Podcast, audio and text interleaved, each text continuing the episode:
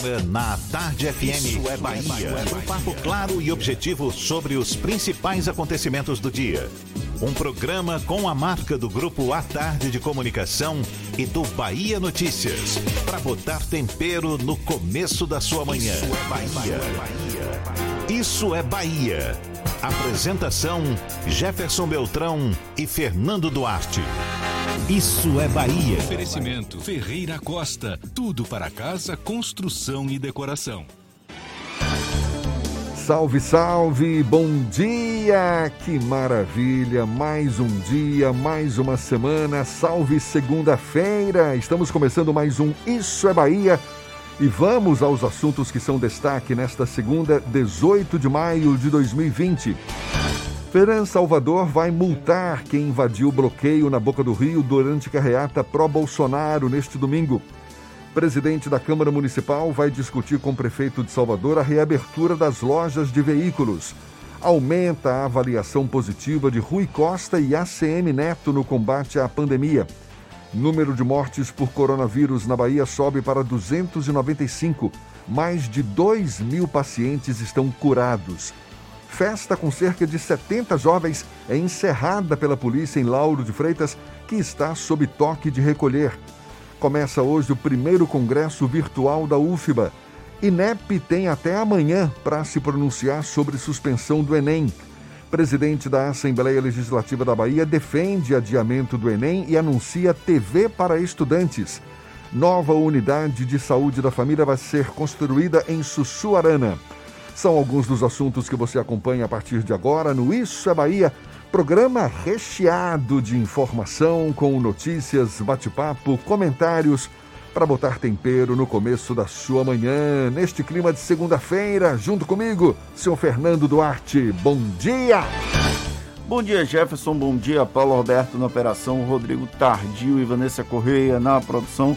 E um bom dia para os nossos queridos ouvintes que estão em quarentena e também aqueles que não podem cumprir a quarentena, o isolamento social completo. Aqueles que estão, aqueles que estão na rua desempenhando muito bem o seu trabalho, profissionais da área de saúde, da área de segurança pública, pessoas que atuam no ramo dos transportes públicos, metroviários, rodoviários, motoristas de aplicativo, motoristas de táxi, pessoal que trabalha em supermercado, drogarias e outros serviços essenciais. Sejam todos muito bem-vindos a mais uma edição do Isso é Bahia, com direito ao já tradicional cheiro do café da bacia de Paulo Roberto, que quase derrama de tão cheio que está hoje. Sejam todos muito bem-vindos. Esse cafezinho faz sucesso aqui no estúdio, mas ele não, não, não democratiza, não tem jeito. Olha, a gente lembra, você nos acompanha também pelas nossas redes sociais, tem o nosso aplicativo. Pela internet é só acessar a tardefm.com.br. Pode também nos assistir. Estamos aqui pelo canal da Tarde FM no YouTube, se preferir pelo Portal à Tarde e também pelo Instagram do Grupo à Tarde, portanto, nossos canais de comunicação à sua disposição para também participar, enviar suas mensagens, enfim, marcar presença. Lembra aí, Fernando. WhatsApp no 71993111010 e também no YouTube e no Instagram. Mande a sua mensagem e interaja conosco aqui no estúdio. Então tá, estamos aqui todos a postos, tudo isso e muito mais a partir de agora para você.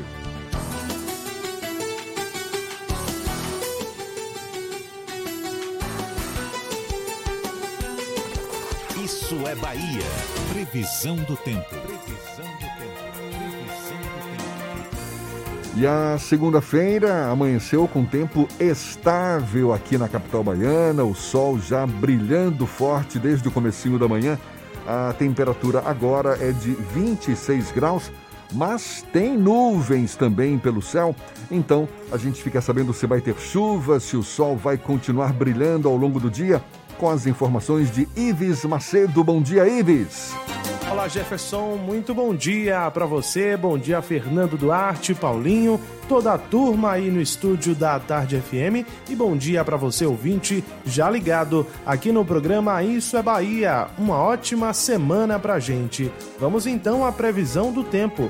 Salvador e região metropolitana tem sol na maior parte do dia desta segunda-feira, com possibilidade de chuva em alguns momentos do dia, principalmente durante a noite, mas é uma chuva passageira, Jefferson, sem aquela intensidade que a gente viu na semana passada. Os termômetros marcam a temperatura mínima de 24 e a máxima de 31 graus. Coronavírus, não deixe que ele viaje com você. Juntos vamos vencer essa pandemia. CCR, viva seu caminho. Segue daí, Jefferson, eu volto já com a previsão do tempo para o interior do estado. A gente fica no aguardo. Valeu, Ives. A tarde FM 7 e 7. Isso é Bahia. O oncologista Nelson Taixe, como se sabe, pediu demissão do Ministério da Saúde apenas 28 dias após tomar posse no cargo. A chegada dele, em meio à conturbada saída de Luiz Henrique Mandetta, foi marcada pela dúvida sobre o comportamento do novo ministro, já que o presidente Jair Bolsonaro exigia alguém plenamente alinhado com seus ideais. Passadas as primeiras semanas depois da posse, percebeu-se exatamente que Taish não iria sobreviver tanto tempo na pasta. Nos bastidores, o embate pela mudança dos protocolos da hidroxicloroquina em pacientes com Covid-19 foi a razão da saída dele do ministério. De lá para cá, temos a interinidade do general Eduardo Pazuello, e a falta de perspectiva otimista para políticas públicas para a área da saúde. O comentário de Fernando Duarte é sobre essa segunda mudança no Ministério da Saúde em menos de 30 dias. Isso é Bahia. Política. A Tarde FM. A saída de Nelson Tachi parecia uma questão de tempo desde o início da semana passada, quando o ministro passou a ser fritado publicamente pelo presidente da República e pela claque que o acompanha. Eu até falei disso aqui no Isso é Bahia. Perdi demissão, por mais que pareça um ato de coragem, no caso dele foi algo bem covarde. Nada do que aconteceu desde a chegada dele no Ministério da Saúde foi diferente da expectativa apresentada desde sempre pelo capitão que preside a República. A abandonar o navio fala mais sobre o ex-ministro do que sobre qualquer outra figura envolvida. Estamos formalmente, desde a última sexta-feira, sem um comandante na saúde, não que tenhamos em outras áreas. Em condições normais, isso seria preocupante. No meio de uma pandemia, assusta ainda mais. Há a interinidade de um general que, ao assumir a secretaria executiva, blindou-se do desconhecimento do sistema de saúde ao ser citado como um excelente gerente de logística. Eduardo Pazuello pode até ter seus méritos, e tem, mas um deles não é o de deixar mais confortáveis com a atuação de um ministério-chave para brecar os avanços da Covid-19 no país. Enquanto isso, manifestantes em diversas partes do país seguem apoiando o presidente como se vivêssemos em céu de brigadeiro Dessa vez, ao menos nos ângulos mostrados, não havia críticas antidemocráticas, apenas pessoas que fingem não perceber a gravidade da crise sanitária atual. Tudo o que um governo que precisa ser elogiado gostaria de ver. Mesmo que a saúde esteja à beira do caos e tenhamos baixíssimas esperanças de que tudo passe logo a hidroxicloroquina voltou a ser a bola da vez. O uso político de uma substância química nunca esteve tão evidente no passado recente desse país. Porém, para os apoiadores cegos, quem politiza a pandemia são governadores, prefeitos e quem quer que esteja preocupado com o crescente número de casos e mortos pela Covid-19. A cada momento em que perdemos tempo com discussões mesquinhas, padecem mais e mais brasileiros. E a saúde, algo tão caro a todos nós, fica em um plano bem abaixo do que deveria. Entre cortinas de fumaça, barulhos silenciadores e falta de sensibilidade, vemos um país cada vez mais acéfalo para combater a combinação de dois dos maiores males dos últimos séculos: o coronavírus e a desinformação. Daqui a algum tempo, talvez tenhamos noção do caminho inadequado que tomamos, para o bem ou para o mal. Tomara que ao menos não demoremos a ter um ministro da Saúde e que quando o novo chegar, que não seja apenas um a dizer apenas amém. É, e olhe que o presidente Jair Bolsonaro disse a aliados neste fim de semana que não quer ter pressa na escolha desse futuro ministro da Saúde para ocupar o lugar de Nelson Tais, ou seja, cresce entre assessores do presidente a avaliação de que o general Eduardo Pazuello esse ministro interino ficará à frente da pasta por pelo menos mais uma semana. Ou seja, continuaremos sem uma definição clara de política pública para a área de saúde, algo fundamental. E a expectativa que a gente cria não é nem de uma mudança brusca, nada que seja extraordinário. A gente só quer que haja uma integração, um uma comunicação mais adequada entre todas as instâncias de saúde no país, da Secretaria Municipal de Saúde de Barra da Estiva ao Ministério da Saúde, passando pela Secretaria Estadual de Saúde.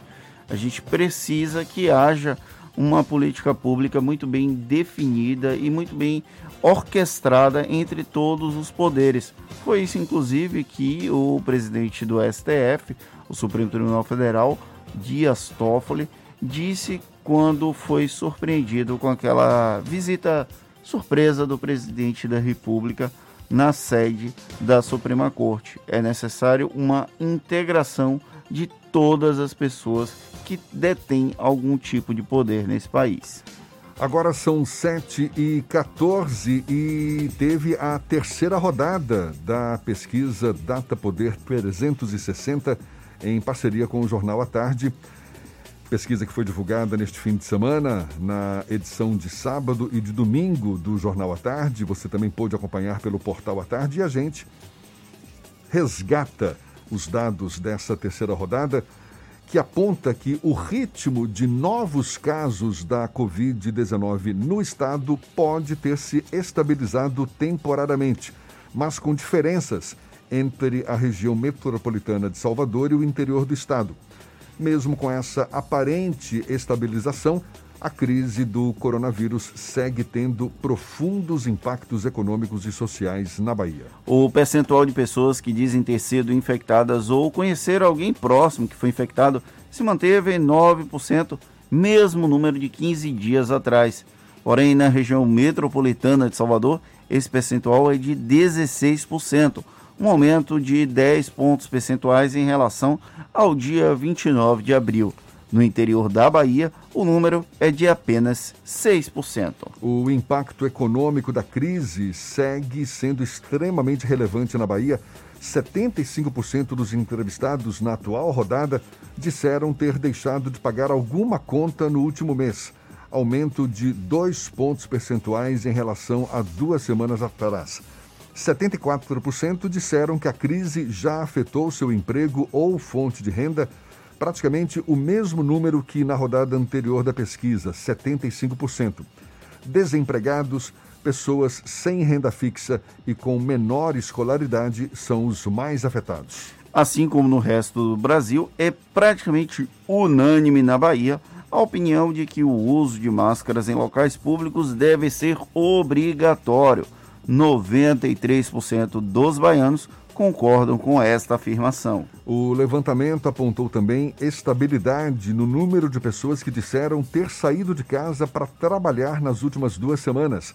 Foram 38% dos entrevistados, em sua maioria homens, pessoas com ensino superior e pessoas com renda acima de 10 salários mínimos. A pesquisa realizada de 11 a 13 de maio aponta também uma estabilidade no percentual de baianos que acreditam que o melhor agora ainda é que todos fiquem em casa, 56%.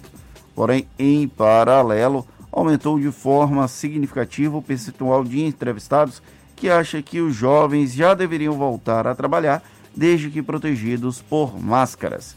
Esse número chegou a 36% na atual pesquisa, comparado com 29% há 15 dias. E como esperado, o Data Poder 360 indica que aumentou o número de pessoas que disseram já ter recebido o auxílio de 600 reais do governo federal. Eram 17% no dia 29 de abril, agora são 30%. Outros 25% ainda aguardam o recebimento. 12% disseram ter tido cadastro recusado e 25% afirmaram não estar aptos a receber o benefício. Entre as pessoas que já receberam ou estão aguardando para receber o benefício, a prioridade é comprar comida, 82%. Em seguida, vem o pagamento de aluguel, 9%, pagamento de dívidas, 6%, e guardar o dinheiro na poupança é a opção para 3%. A pesquisa aponta ainda que um número relevante da população baiana é a favor do congelamento dos salários de funcionários públicos para ajudar no pagamento das despesas com a crise do coronavírus. 59% dos entrevistados concordam com essa afirmação, enquanto 29% discordam. Pessoas com renda acima de 10 salários mínimos são especialmente favoráveis à proposta. A avaliação do governo Bolsonaro na Bahia se manteve estável no comparativo com a rodada passada da pesquisa. 31% dos baianos avaliou o governo do presidente como ótimo ou bom, 22% como regular e 42% como ruim ou péssimo. O governador Rui Costa continua bem avaliado mesmo durante a crise. 53% dos baianos avaliam seu trabalho como ótimo ou bom até agora. Na região metropolitana de Salvador, a aprovação do governo chega a 65%. Especificamente sobre seu trabalho no combate ao coronavírus, a aprovação é ainda maior, chegando a 60%, aumento de 4 pontos percentuais em relação a 15 dias. Os prefeitos baianos também registraram boa avaliação de maneira geral até agora. 50% dos entrevistados disseram que o prefeito das suas cidades vem fazendo um bom trabalho ou um ótimo trabalho. Especificamente sobre o coronavírus, a avaliação positiva chega a 53%, contra apenas 17% de avaliação negativa. Chama especial atenção a avaliação do prefeito de Salvador, ACM Neto. Perguntados de maneira geral como avaliavam o trabalho do prefeito até agora, 79% dos soteropolitanos afirmaram que sua gestão é ótima ou boa, 15% como regular e apenas 1% como ruim ou péssima. Já sobre o desempenho do prefeito no combate ao coronavírus, a avaliação positiva de ACM Neto chegou a 84%, aumento de 7 pontos percentuais em comparação à pesquisa de 29 de abril. 13% classificam o desempenho do prefeito como regular e somente 1% como ruim ou péssimo. A rodada dessa semana da pesquisa do, da, do Data Poder 360 aponta ainda que houve uma diminuição do percentual de pessoas que acham que as acusações de Sérgio Moro são motivo para tirar Bolsonaro da presidência. 36% acreditam que as acusações são motivo para tirar Bolsonaro da presidência. Eram 38% 15 dias atrás. 43% acreditam que as acusações não são motivo para tirar o presidente, comparado com 38% na semana passada. Perguntados especificamente sobre as eleições municipais de 2020, apenas 20% dos baianos acreditam que o pleito deve ser mantido na data marcada em outubro. A maioria, 60%, prefere que a eleição seja adiada para novembro ou dezembro. E 15% acreditam que a eleição deve ser cancelada e as mesmas pessoas mantidas nos cargos atuais. O Data Poder 360 perguntou aos baianos também se eles acreditam que manifestações a favor de fechar o Congresso e o STF deveriam ser proibidas. A maioria dos entrevistados, 35%, acredita que sim, manifestações desse tipo deveriam ser proibidas. Já 29% acham que não, que essas manifestações deveriam ser liberadas. Esta pesquisa é uma parceria entre o Jornal à Tarde e o jornal digital Poder 360. O levantamento foi realizado pelo Data Poder 360, Divisão de Estudos Estatísticos do Poder 360, com o patrocínio da Associação Comercial da Bahia. A pesquisa foi realizada no período de 11 a 13 de maio.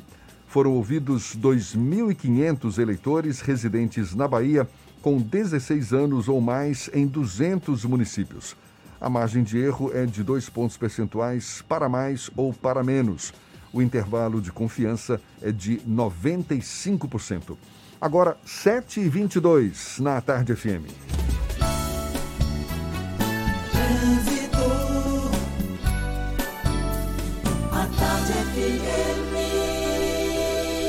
Oferecimento: Monobloco, Auto Center de portas abertas com serviço de leva e trás do seu carro. Cláudia Menezes, já a postos, tem novidades, tem informações importantes para quem está ao volante. Bom dia, Cláudia. Muito bom dia para você, Jefferson. Bom dia para toda a turma do Isso é Bahia. A Vispress e a Bonocô fluem normalmente em direção a regiões do centro da cidade. Lá na Cidade Baixa, no terminal do ferryboat, os horários continuam reduzidos. Se você pretende ir para a ilha, o próximo ferry vai sair às 8 da manhã. Dica do dia NexGuard. O seu cachorro busca bolinha na grama e esconde as coisas na terra? Então ele precisa de NexGuard, o tablete mastigável mastigável que protege 30 dias contra pulgas e carrapatos. Volto com você, Jefferson. Obrigado, Cláudia. A Tarde FM de carona com quem ouve e gosta. Número de mortes por coronavírus na Bahia sobe para 295 e mais de 2 mil pacientes já estão curados. A gente tem detalhes sobre o assunto já já para você. Agora, 7h24 na Tarde FM. Você está ouvindo Isso é Bahia. Sou Jorge Portugal e vou conversar com a estudante Tiala da rede estadual. O que você tem feito nesses tempos de isolamento? Eu tenho ajudado a minha mãe um pouco mais. Utilizo também os meus livros didáticos fornecidos pela escola e também acesso os roteiros de estudo no portal da educação www.estudantes.educacão.ba.gov.br barra roteiros de estudo. Boa, Tiala! Vamos manter o conhecimento em dia. Estude em casa. Governo do Estado. Você sabe o que a Assembleia faz? Faz valer os seus direitos. Valorizando uma pauta pró-municípios que garante os recursos das cidades do interior. Além disso, a ALBA debate normas para o transporte complementar, beneficiando quem não é atendido pelo sistema. E atenta ao que acontece no dia a dia, a ALBA cobra ações para preservar a segurança das barragens existentes na Bahia. Porque para a Assembleia, garantir o direito dos baianos é o nosso dever. Assembleia Legislativa da Bahia, fazendo valer. Quando o assunto é segurança do paciente,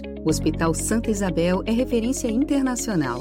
Os atendimentos à emergência seguem normalizados e para aqueles pacientes que precisam manter seus tratamentos, consultas, exames e cirurgias, o Santa Isabel mantém fluxos seguros com equipes específicas dentro de rigorosos padrões de segurança. Pacientes com dificuldades respiratórias são atendidos em estrutura distinta e com equipes exclusivas. Vamos juntos superar esse Monobloco, momento. o pneu mais barato da Bahia. 0800 111 70 80 e a hora certa. Agora, 7h24, a Tarde FM. Você sabia que na Monobloco os pneus velhos deixados pelos clientes podem virar chachim, cadeira e até asfalto? E que a Monobloco apoia o esporte amador e a cultura? E que também na Monobloco uma parte do lucro do serviço do seu carro você pode direcionar para algumas instituições beneficentes? Não sabia? Então se ligue. Monobloco faz tudo de mecânica e tem o pneu mais barato da Bahia. Água de Meninos, Lauro de Freitas e Abrantes. 0800 111 7080. Voltamos a apresentar Isso é Bahia. Um papo claro e objetivo sobre os acontecimentos mais importantes do dia. A gente segue juntos pela Tarde FM. Temos notícias agora da redação do portal Bahia Notícias. Lucas Arrasa, quem tem as novidades. Bom dia, Lucas. Bom dia, Jefferson. Bom dia para quem nos escuta nessa segunda-feira. Olha, do total de 1.229 leitos disponíveis no Sistema Único de Saúde, o SUS, exclusivos para a Covid-19, 646 possuem pacientes internados aqui no estado. O número representa uma taxa de ocupação de 53% dos leitos disponíveis aqui na Bahia. Já no que se refere aos leitos de UTI, adulto e pediátrico, dos 513 leitos exclusivos para o coronavírus, 313 possuem pacientes internados na Bahia, compreendendo, compreendendo uma taxa de ocupação já de 61% desses leitos de UTI. E um grupo de pastores e líderes evangélicos se reuniu nesse fim de semana em Piauí para fazer um ato religioso com orações para o município que vem sofrendo com a pandemia do novo coronavírus. As pessoas que estiveram presentes tentaram manter o distanciamento social de dois metros, além de usarem máscaras e álcool e gel. Apesar dos cuidados, a Organização Mundial de Saúde lembra que a recomendação é de ficar em casa. E Piauí tinha até a tarde de ontem 150, 162 casos da Covid-19. Eu sou Lucas Arraes falo direto da redação do Bahia Notícias para o programa Isso é Bahia. É com vocês aí do estúdio. Em Salvador, o setor do turismo enfrenta um difícil momento impactado pela pandemia do coronavírus, o que afeta diretamente também a economia da cidade. O setor busca se recuperar. E quais são os caminhos para a recuperação do turismo na capital baiana? Quais são as ações voltadas para a recuperação desse setor? É o que a gente conversa agora com o ex-secretário municipal de Cultura e Turismo de Salvador e agora presidente da Comissão Permanente de Desenvolvimento Econômico, Turismo e Relações Internacionais da Câmara Municipal de Salvador, vereador Cláudio Tinoco. Seja bem-vindo. Bom dia, vereador. Bom dia, Jefferson Beltrão. Bom dia, Fernando Duarte, todos os ouvintes da Rádio À Tarde FM. Cláudio, em quanto tempo você acha que o turismo vai estar recuperado em Salvador? Jefferson, é, eu considero que essa é, resposta a gente deve colher naquilo que está passando no mundo. Né? Salvador é um dos principais destinos turísticos no Brasil, entre os três principais em fluxo e em promoção, mas nos últimos anos Salvador ganhou um destaque, inclusive sendo considerado é, o único destino turístico na América do Sul a ser visitado no último ano de 2019. Isso coloca Salvador realmente num patamar dos grandes destinos mundiais. E o que tem acontecido no mundo é, leva a gente a crer que esse ano de 2020 é um ano de muita dificuldade. A gente considera um ano perdido para o turismo mundial e não seria diferente aqui em Salvador. Então, é, hoje a gente trabalha com uma expectativa de que é, uma vez reabertas as atividades é, comerciais, é, saída do isolamento, é, uma perspectiva para é, uma volta à convivência social, no turismo, a gente acredita que as atividades só serão retomadas de forma intensa a partir da vacina. Como nós não temos hoje nenhuma é, perspectiva concreta de prazo para que essa vacina esteja não só homologada, produzida e universalizada, ou seja, chegando a todas as cidades, a todos os destinos turísticos, é muito difícil a gente fazer essa projeção. Por isso mesmo, nós estamos trabalhando nesse momento no intuito exatamente de poder elaborar um plano de retomada das atividades e eu tenho certeza que Salvador poderá se destacar em relação a outros destinos no Brasil, aqui na região nordeste do país, mas, sobretudo, é, nessa é, projeção de um destino mundial com, eu acho que muita criatividade, mas acima de tudo com muita, eu diria, objetividade nos investimentos que serão necessários para essa retomada. E exatamente em relação a esse plano que está sendo elaborado para a retomada das atividades do turismo aqui em Salvador, vereador, o que que já poderia ser colocado em prática, por mais que a gente ainda viva um momento de muitas incógnitas, não é? A gente nem sabe exatamente quando é que eh, essa pandemia vai terminar, mas o que, que já poderia estar sendo colocado em prática para minimizar os efeitos de quem vem sofrendo na pele os efeitos dessa pandemia no setor do turismo? De forma prática, Jefferson, é continuar trabalhando na, no posicionamento do destino Salvador, seja em nível nacional ou internacional. E isso a Prefeitura de Salvador tem feito muito bem. É, eu ainda estava em março na Prefeitura e nós tivemos ali naquele momento a produção do primeiro filme, do primeiro vídeo que já sinalizava para que as pessoas, é, mesmo adiando as viagens que estavam programadas, pudessem realmente é, já colocar no seu imaginário a perspectiva de visitar depois da pandemia, visitar Salvador.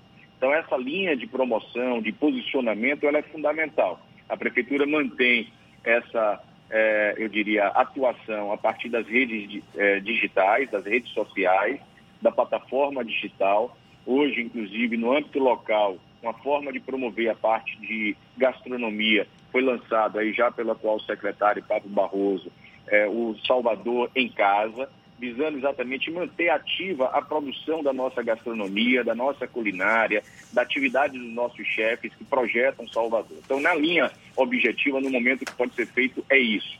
Do ponto de vista daquilo que pode estar sendo construído, eu considero que um regulamento para a reabertura das atividades é fundamental. A gente sabe que mesmo depois da reabertura das atividades, nós vamos precisar passar por uma série de protocolos, inclusive associada à higienização, é, à capacitação dos profissionais, não só na hotelaria, em bares e restaurantes, mas na condução realmente dos turistas, enfim, na, em toda essa cadeia produtiva do turismo que reúne 52 setores. Nesse sentido, nós estamos trabalhando na Câmara Municipal, no nosso mandato, numa proposta de regulamentação para essas atividades e a Prefeitura de Salvador é, está direcionando um programa que foi concebido no, no âmbito do Prodetur, e nós deixamos isso bem avançado, que é o programa de certificação empresarial. É, a gente deve aí é, ter de forma muito consistente um selo de certificação que garanta aos clientes, no caso os turistas, é, um padrão de atendimento, um padrão de serviço que dê a ele conforto de que os estabelecimentos turísticos em Salvador estarão seguindo todas as normas e protocolos sanitários visando garantir a, o seu conforto, a sua saúde, a sua experiência saudável em Salvador. Daí em diante, Jefferson, uma série de atividades poderão ser. Eu, particularmente, é, defendo que a gente não deve arrefecer, por exemplo, o trabalho das entidades e da própria prefeitura na captação de eventos. A gente sabe que é, houve uma estagnação, nós estamos com o centro de convenções fechado, ele que foi inaugurado no ano, mas é preciso manter um trabalho de abordagem, e aí as plataformas digitais são suficientes para isso hoje, é, junto aos grandes realizadores de eventos, para a partir de 2021, Salvador se manter como um grande destino de eventos, é, congressos e convenções. E esse trabalho precisa ser feito agora, porque muitos desses eventos eles são programados com dois, três, quatro anos de antecedência. Então, nós não podemos paralisar essa atividade que é essencial e importante. Um outro sentido, só para não alongar muito, é o monitoramento em relação àquilo que está se passando pelas, com as companhias aéreas. Né? Então, a gente tem ouvido e tem lido né, e conversado com alguns dirigentes de, de companhias aéreas, não só as nacionais, algumas internacionais. A gente fica feliz com a TAP, por exemplo, que está retomando agora em junho pelo menos dois voos é, semanais entre Lisboa e Salvador, mas é um cenário muito difícil.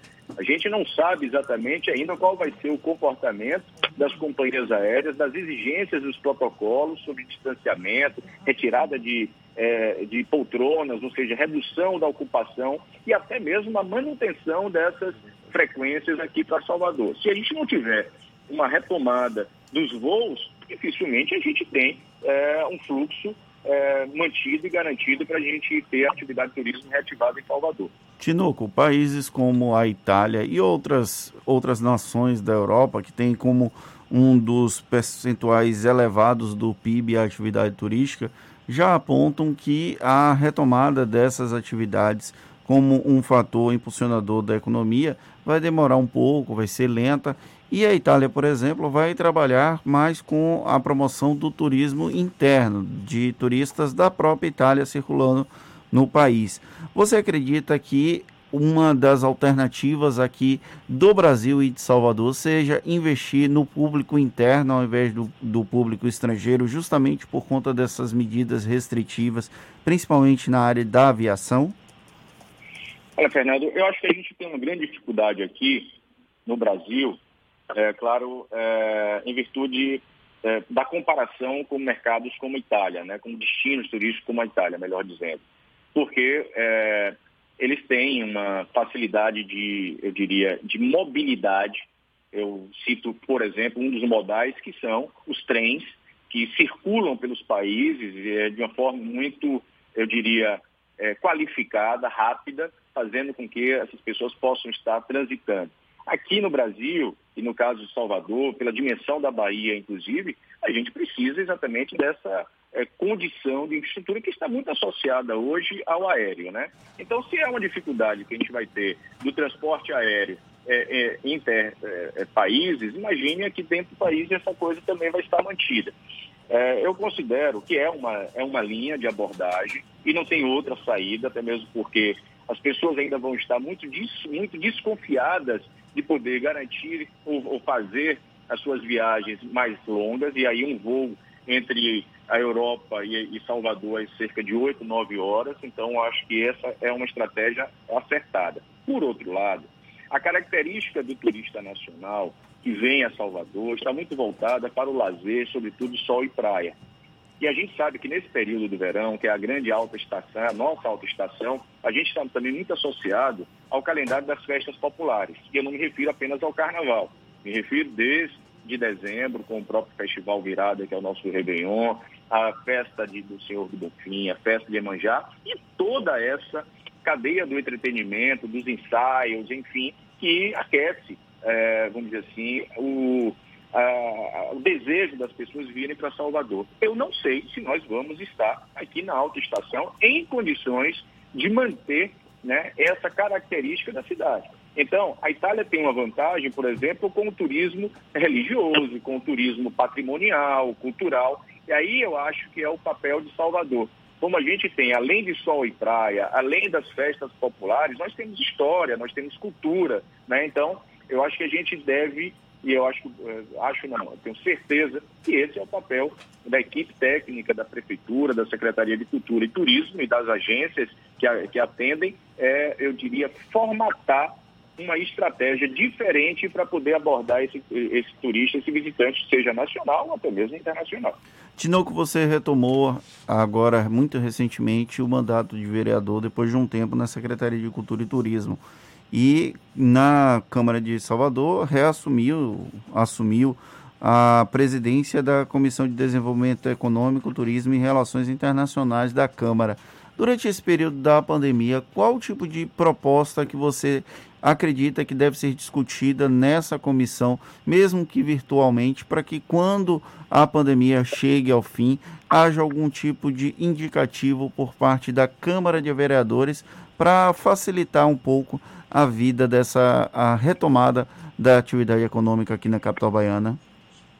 Fernando, é, eu assumi a presidência da comissão agora no início de maio, né? então a gente não tem nem 30 dias ainda. O que é que eu fiz de imediato? Primeiro, agradecer aos colegas todos que é, acolheram essa nossa intenção de assumir uma posição que eu considero destacada, mas acima de tudo que dê para a gente legitimidade para trabalhar nesses segmentos. Então, eu passei a é, recepcionar uma série de documentos e fazer também uma pesquisa de uma série de referências aqui no Brasil e no mundo do que estaria se trabalhando do ponto de vista exatamente desses protocolos de reabertura, de certificação é, e, é claro, as demandas desses setores todos da economia da cidade, visando a gente consolidar em uma única posição e analisar aquilo que caberia ao Poder Legislativo. Nesse sentido, nós já tivemos uma primeira iniciativa, que foi apresentar o projeto de indicação 277-2020, que propõe ao Executivo Municipal, no caso a Prefeitura de Salvador, a suspensão da cobrança judicial, da inscrição no CADIM e também é, do protesto de títulos referente a débitos tributários contraídos a partir de março de 2020. Isso tudo está no âmbito, é, ou melhor, no contexto da pandemia do Covid-19. Por quê? É, acredito que é, não é momento para se trabalhar na perspectiva de é, renúncia fiscal por parte da prefeitura. Significa isso, por exemplo, que muitas demandas que a gente tem acolhido na comissão são no sentido de é, diferimento, ou seja, adiamento da cobrança de impostos, é, a possível é, desconto, possíveis isenções até. A semana passada eu reuni com um movimento associado a empresas de eventos, por exemplo. E o pleito deles, o que é que eu disse? Eu fiz, olha, vocês já têm que pensar em focar qual é o pleito de vocês. Primeiro, é, se as empresas estão paralisadas, as atividades não estão ocorrendo, não está sendo emitido nota fiscal, consequentemente, não está sendo recolhido o ISS. Então não tem por que o setor de serviços exclusivamente estar pleiteando a isenção de ISS, porque a falta de atividade, seja por, é, naturalmente, veja é, os ouvintes todos, os hotéis, não, foram, não foi decretado o fechamento de hotéis em Salvador, mas eles estão fechados, porque não há atividade natural. Outras atividades, sim, foram decretadas suspensões. Então, é, esse é um sentido.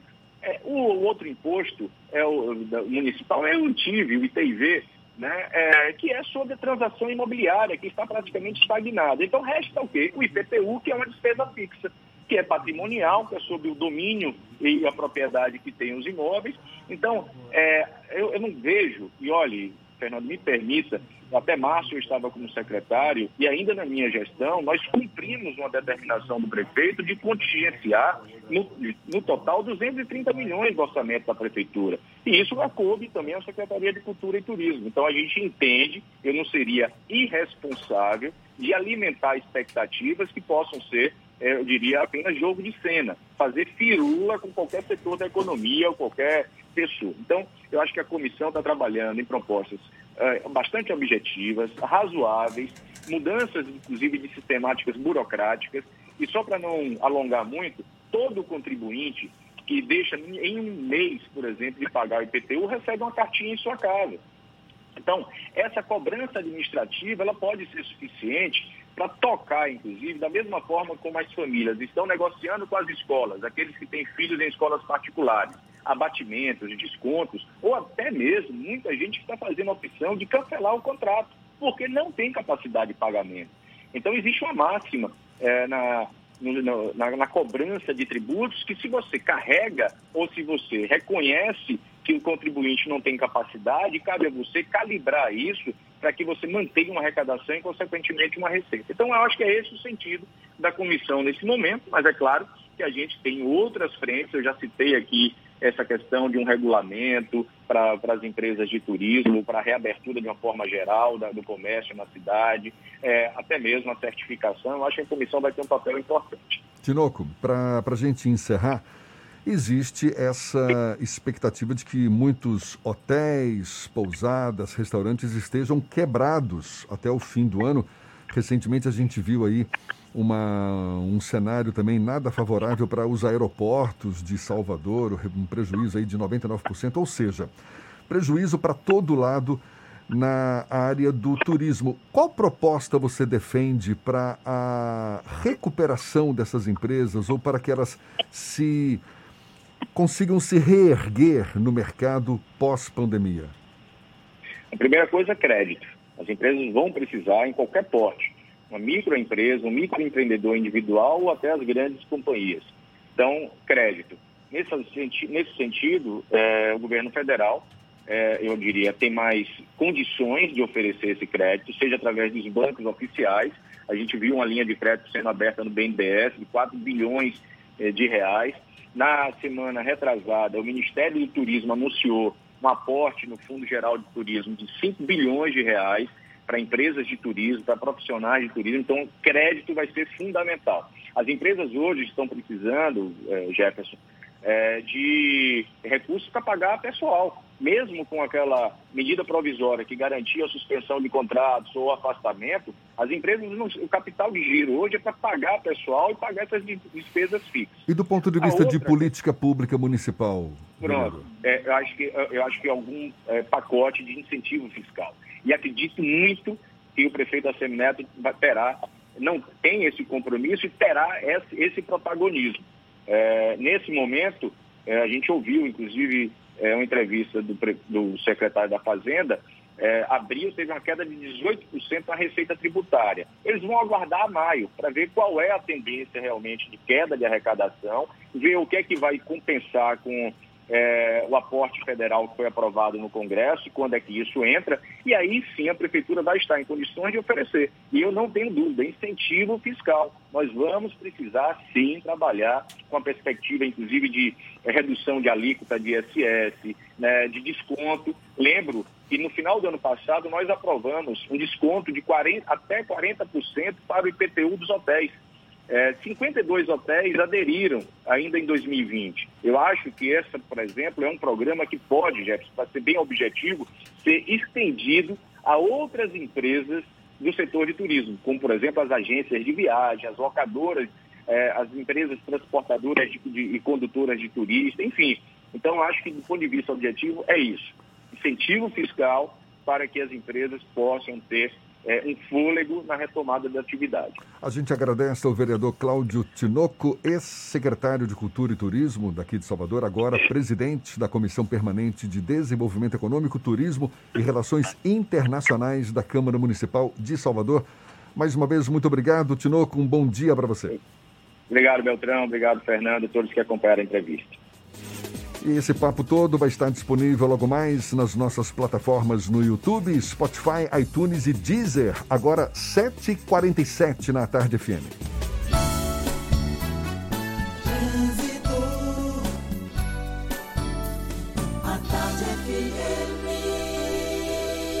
Oferecimento: Monobloco, Auto Center de portas abertas com serviço de leva e trás do seu carro. Temos novidades com Cláudia Menezes. É você, Cláudia de volta, Jefferson. E para quem sai de Lauro de Freitas, a CE Aeroporto tem uma lentidão no trecho de acesso à BR-324, mas é um trecho curto, cerca de um quilômetro de retenção. No sentido oposto, em direção ao aeroporto, a CIA tem uma movimentação mais intensa na passagem pelo trecho da Ceasa. Você já conhece os produtos Veneza? Veneza tem uma grande variedade de queijos e iogurtes e o melhor doce de leite. Vá de Veneza, é uma delícia. Volto com você, Jefferson. Jefferson. Obrigado, Cláudia. A Tarde FM de carona com quem ouve e gosta. Olha só, Lauro de Freitas está sob toque de recolher e uma festa com aproximadamente 70 jovens foi encerrada pela polícia exatamente em Lauro de Freitas. A gente dá os detalhes ainda nesta edição. Agora, 7h48 na Tarde FM. Você está ouvindo Isso é Bahia. Irmãs e irmãos, meu abraço apertado vai aqui nessa canção. Com amor, obrigado por sua dedicação.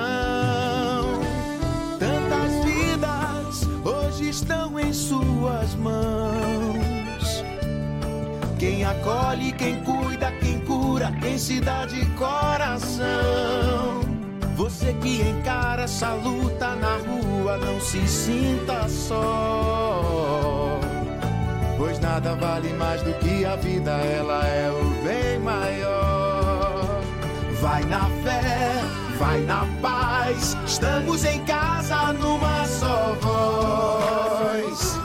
Vai pelos seus, vai pelos nossos nossos, vai por todos A nós. todos os profissionais que salvam vidas e cuidam das pessoas, uma homenagem do governo do estado. Você sabe o que a Assembleia faz? Faz valer os seus direitos. Lutando para evitar a saída da Petrobras e manter empregos e investimentos no estado. Também cria políticas que valorizam as mulheres, os negros, o público LGBT e a oferta de uma educação de qualidade para indígenas. E ainda dão prioridade de matrícula em escolas públicas às crianças filhas de vítimas de violência doméstica. Porque para a Assembleia, garantir o direito dos baianos é o nosso dever. Assembleia Legislativa da Bahia, fazendo valer.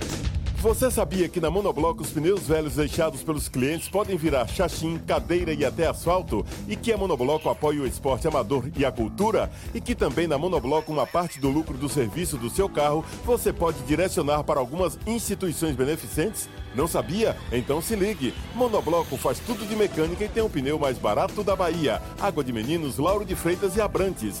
0800 111 7080. Central Papelaria. Os melhores preços e a maior variedade em material escolar e escritório da Bahia. E a hora certa. A tarde FM 10 para as 8.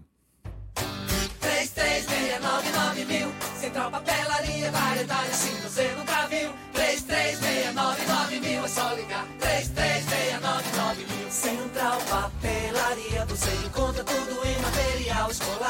Tudo pro seu escritório, variedade fácil de estacionar.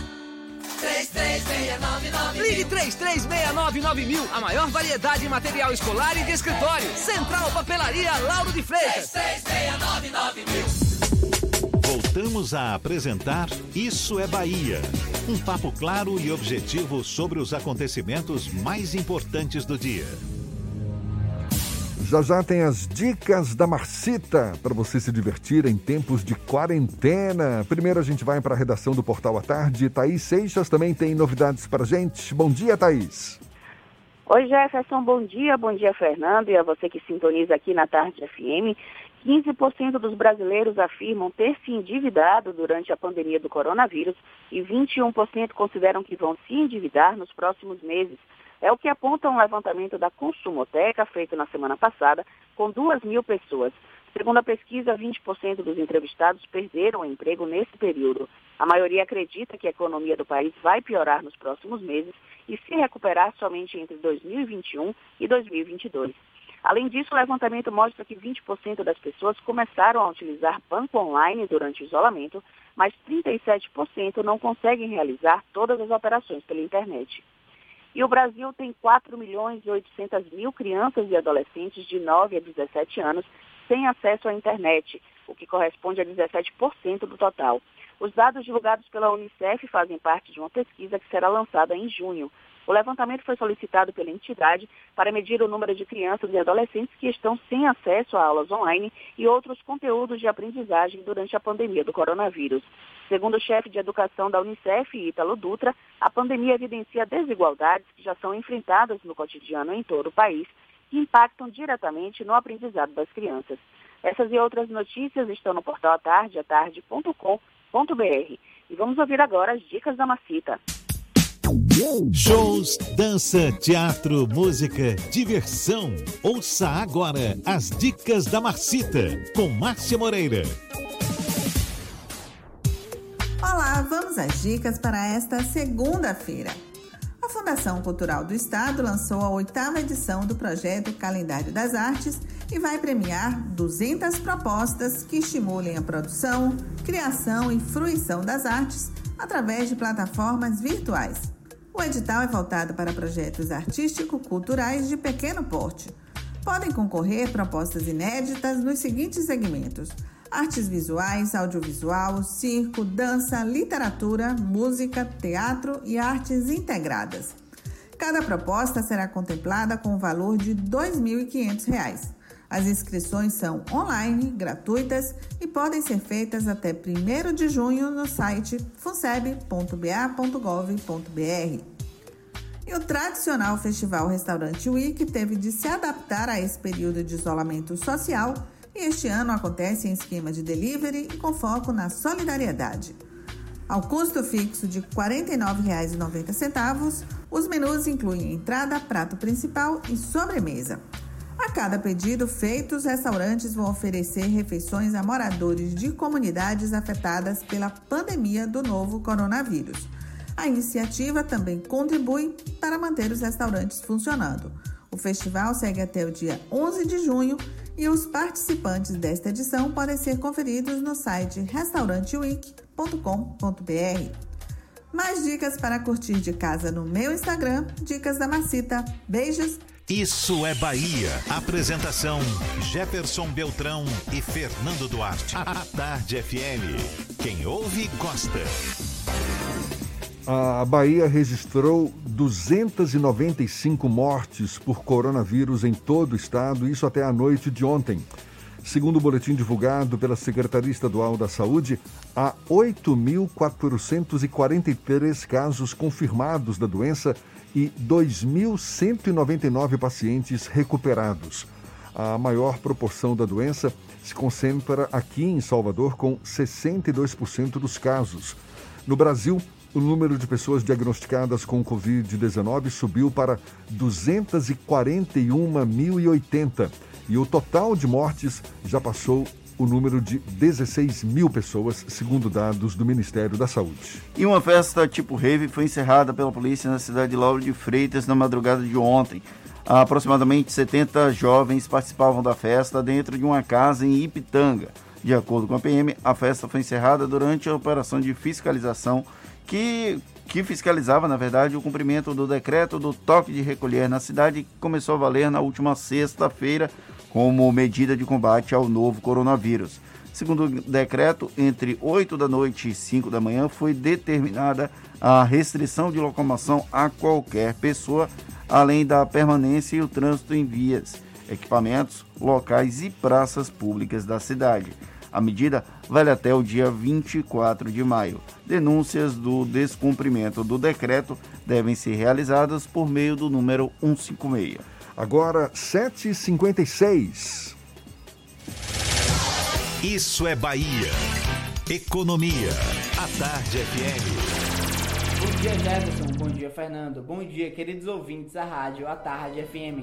Na sexta-feira, o índice Ibovespa acelerou as perdas no final do dia e fechou em 77.500 pontos, com queda de menos 1,8% fechando a semana com menos 3,37% de queda, devido às tensões políticas que hoje se resultaram ao pedido de demissão do agora ex-ministro da Saúde, Nelson Tate, pelos desentendimentos com o presidente Jair Bolsonaro sobre o uso da cloroquina.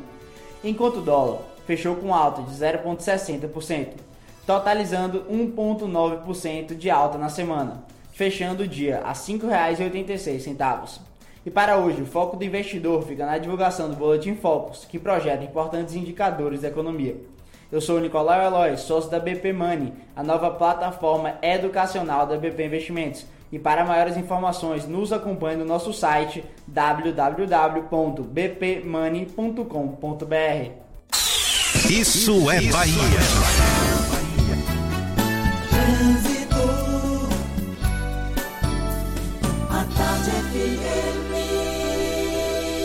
Oferecimento: Monobloco, Auto Center de portas abertas com serviço de leva e trás do seu carro. A gente atualiza as informações de Cláudia Menezes. É você, Cláudia. Estou de volta, Jefferson, com mais informações. Agora, para quem está na região de Brotas, a rua Amado Coutinho, que dá acesso à UPA de Brotas, para quem vem pela Avenida Bonocô, continua interditada por causa de um buraco na via. A alternativa é descer pela Avenida Dom João VI. É cliente central nacional Unimed, tem sintomas de coronavírus como febre e dor de garganta? Proteja a sua saúde com o telemonitoramento do aplicativo Meu Plano. Baixe já. Volto com você, Jefferson. Obrigado, Cláudia. A Tarde FM de carona com quem ouve e gosta. Intervalo e a gente volta já já para falar para toda a Bahia. Agora, 7h59 na Tarde FM. Você está ouvindo Isso é Bahia.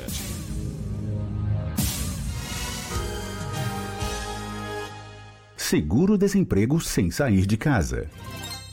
Eu tenho direito a seguro-desemprego, mas como é que eu faço para dar entrada? O mais importante é saber que você não precisa sair de casa, porque a Bahia combate o coronavírus cuidando dos baianos. Acesse www.gov.br/trabalho ou baixe o aplicativo Carteira de Trabalho Digital e faça tudo pelo seu celular ou computador. É fácil, rápido e mais seguro para todo mundo. Se não conseguir resolver, fale com a gente. Ligue 0800 284 9015 ou mande um e-mail para cinebahia.atendimentoremoto@cetre.ba.gov.br. Seguro-desemprego sem sair de casa. É a Bahia garantindo seus direitos trabalhistas e a sua saúde.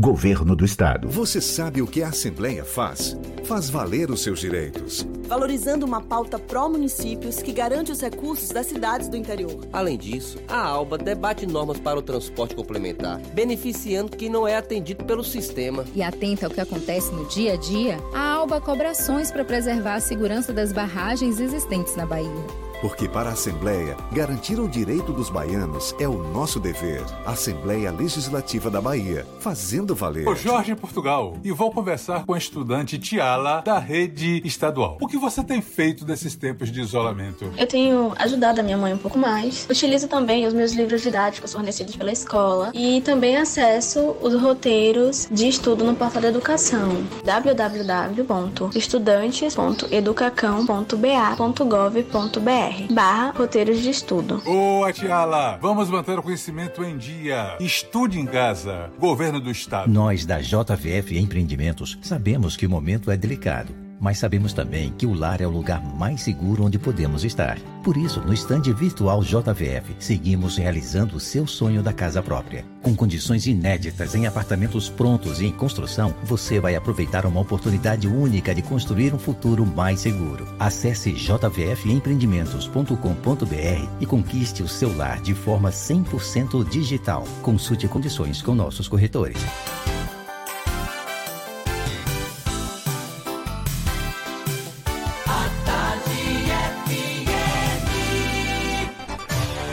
Atenção, emissoras afiliadas à Tarde FM. Em 5 segundos, isso é Bahia para todo o estado.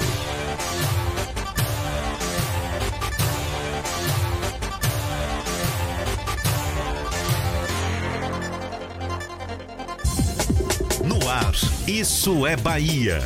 Informação com a marca do Grupo A Tarde e do Bahia Notícias. Política, segurança, saúde, cidadania. Isso é Bahia. Apresentação: Jefferson Beltrão e Fernando Duarte. A Tarde FM. Quem ouve, gosta. Salve, salve, bom dia! Que maravilha! A partir de agora, isso é Bahia em rede com emissoras de todas as regiões do estado. Seja bem-vindo, seja bem-vinda. E vamos aos assuntos que são destaque nesta segunda-feira, 18 de maio de 2020. Feran Salvador vai multar quem invadiu o bloqueio na Boca do Rio durante carreata pró-Bolsonaro neste domingo. Presidente da Câmara Municipal vai discutir com o prefeito de Salvador a reabertura das lojas de veículos aumenta a avaliação positiva de Rui Costa e ACM Neto no combate à pandemia. Prefeitura de Mata de São João diz que não há interdição de Praia do Forte. Governo da Bahia entrega 26 ambulâncias para apoiar combate ao coronavírus no interior.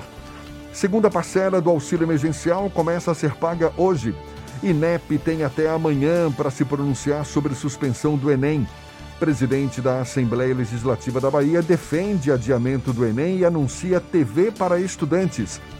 Nova unidade de saúde da família será construída em Sussuarana.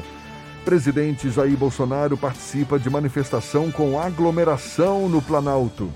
Isso é Bahia, programa recheado de informação, com notícias, bate-papo, comentários para botar tempero no começo da sua manhã, neste clima de segunda-feira. Junto comigo, senhor Fernando Duarte. Bom dia! Bom dia, Jefferson. Bom dia, Paulo Roberto na operação, Rodrigo Tardio e Vanessa Correia na produção.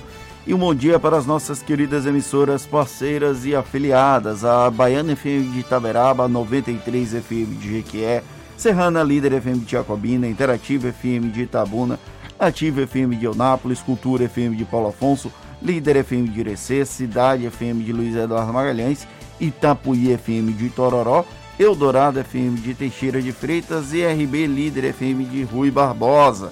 Sejam todos muito bem-vindos a mais uma edição do Isso é Bahia. A gente lembra, você nos acompanha também pelas nossas redes sociais, tem o nosso aplicativo.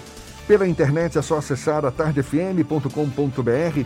Pode também nos assistir pelo canal da Tarde FM no YouTube, se preferir pelo portal A Tarde. E estamos ao vivo também pelo Instagram do Grupo A Tarde.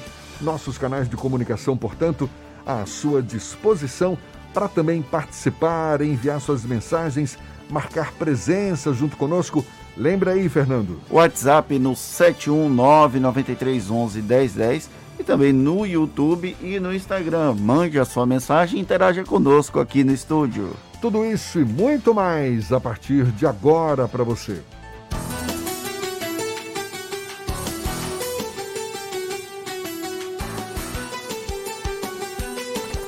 Isso é Bahia. Previsão do tempo. A segunda-feira amanheceu com o céu parcialmente encoberto aqui na capital baiana. A temperatura agora é de 26 graus. Portanto, o sol aparece no meio de nuvens. A chuva diminui nesta segunda-feira. Portanto, tempo estável é o que deve prevalecer ao longo do dia. Isso a gente já soube na primeira hora. Tá faltando a previsão para o interior do estado. Ives Macedo, mais uma vez, tem novas informações agora pra gente. Bom dia então de novo para você, Ives. Ah, Jefferson, muito bom dia novamente para você. Bom dia, Fernando, Paulinho, toda a turma aí no estúdio e também para você ouvinte do interior do estado que já está em nossa companhia aqui no programa isso é Bahia. E eu já pego o nosso carro verdinho da Tarde FM, fazendo o nosso passeio pelo interior do estado, começando pela cidade de Itaberaba, que tem sol com aumento de nuvens. Ao longo desta segunda-feira, à noite, ocorrem pancadas de chuva. A temperatura mínima é de 18 graus e a máxima de 31. A nossa segunda parada é na cidade de Eunápolis. A previsão é de sol com muitas nuvens durante o dia, com períodos de nublado e chuva a qualquer hora na cidade inteira. Mínima de 23 e máxima de 28 graus. Dica do dia NexGuard. A de hoje vale para o mês inteiro. NexGuard é um tablete mastigável sabor carne que protege os cães contra pulgas e carrapatos por 30 dias. Deixe seu cão brincar à vontade. Segue daí, Jefferson, eu volto amanhã com mais informações do tempo. Tá combinado. Valeu, Ives. Muito obrigado aqui na Tarde FM, agora 8 e 7. Isso é Bahia. O empresário Paulo Marinho, suplente do senador Flávio Bolsonaro, concedeu uma entrevista polêmica neste fim de semana e sugeriu que o filho do presidente da República teve conhecimento prévio da Operação Furna da Onça.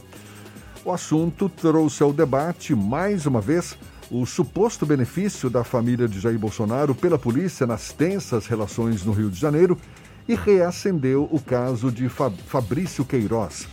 E também deu pano para manga para a oposição que se agarra a qualquer boia para tentar não naufragar no noticiário da pandemia.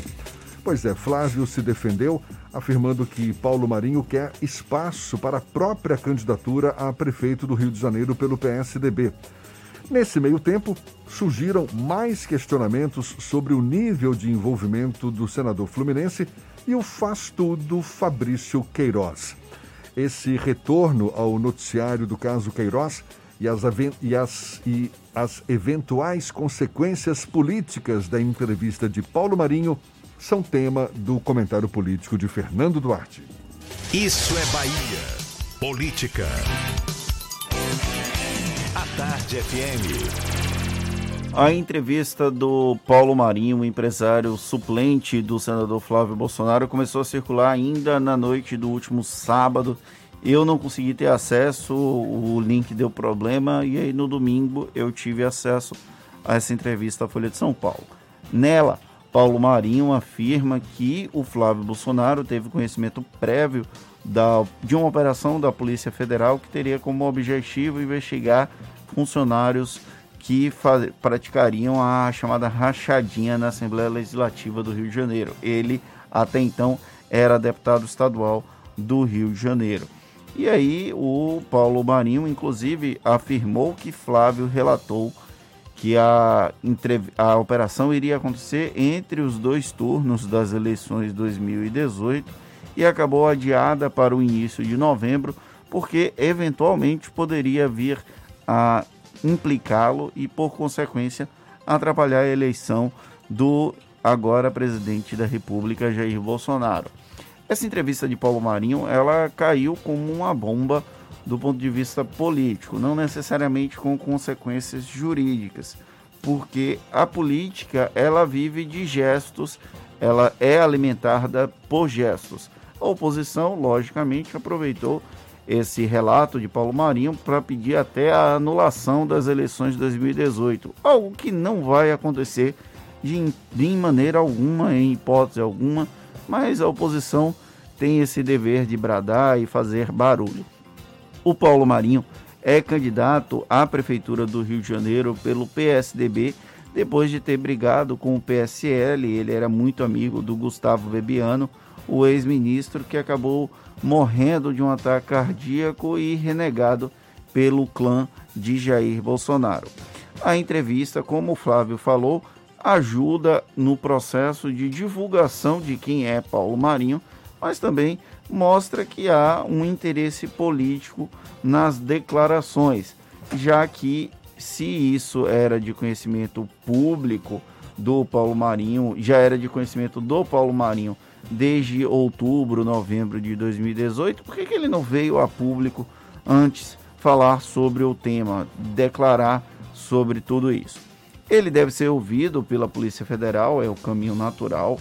É possível que esse relato seja incluído no inquérito que supostamente trata da, da interferência da família Bolsonaro na Polícia Federal. Isso é uma das possibilidades. A PGR vai pedir que o Paulo Marinho seja ouvido.